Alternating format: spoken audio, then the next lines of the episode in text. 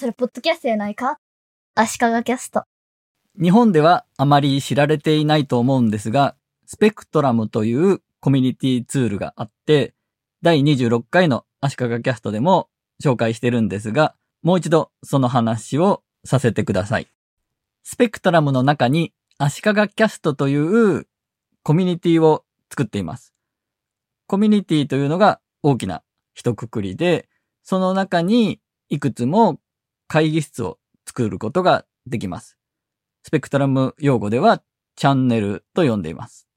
Slack のチャンネルと同じですね。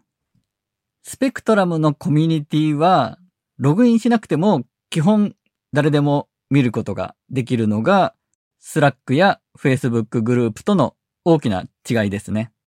メンバーにしか見られない会議室、プライベートチャンネルを作ることもできます。スペクトラムにログインすると自分が入りたいコミュニティのメンバーになってコメントすることができます。複数のコミュニティのメンバーになると、左側にコミュニティのアイコンがいくつか並ぶようになって、そこから切り替えながら、それぞれのコミュニティを見ていくことができるんですね。なお、ログインするには GitHub のアカウントが必要で、ここがちょっとハードルが高いかもしれないですね。Google や Facebook のアカウントと連携して認証するみたいな仕組みはありません。コミュニティ内でできることは、だいたい Slack や Facebook グループと似たような感じです。投稿は基本マークダウンで書くようになってるんですが、画像を挿入することもできます。マークダウンを知らなかったら知らなかったで、普通にテキストで書けばいいので、なんとかなります。それぞれの投稿に対してコメントを入れることができますし、いいねの機能もあります。コミュニティの中の検索機能もあって、スペクトラムは残念ながら日本語化されていなくて全部英語なんですが、日本語でもちゃんと検索はできました。あと、ユーザー同士で DM を、ダイレクトメッセージを送ったり、メール通知やブラウザのプッシュ通知も設定できます。私は日本のポッドキャストのコミュニティとしてみんながスペクトラムを使っているという状態になればいいなと妄想しています。スペクトラムにログインすればいろんなポッドキャストのアイコンがずらっと並んでいて、それぞれでコミュニティを見られる。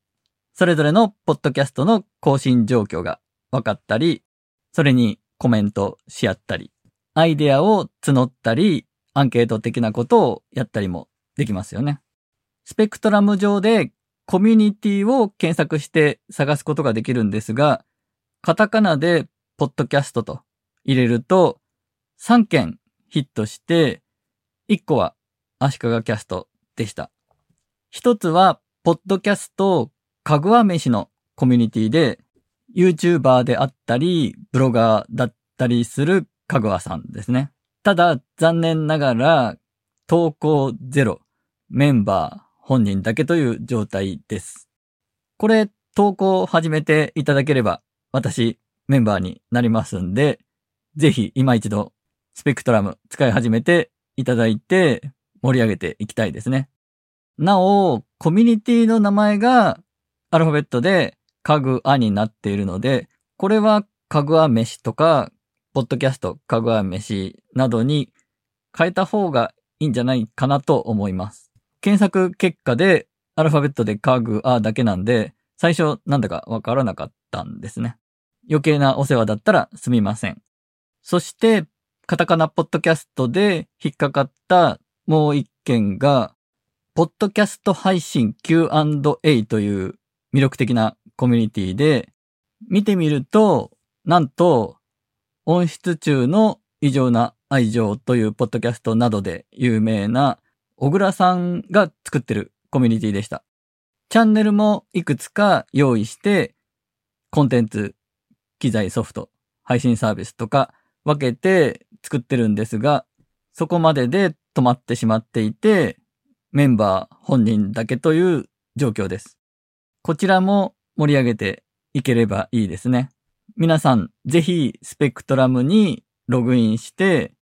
カタカナで、ポッドキャストで、コミュニティを検索して、出てきた3つのメンバーになっていただけると嬉しいです。ポッドキャストをやっている人は、コミュニティを作っていただいて、私に教えていただければメンバーになりに行きますんで、みんなで盛り上げていけたらという勝手なお願いでした。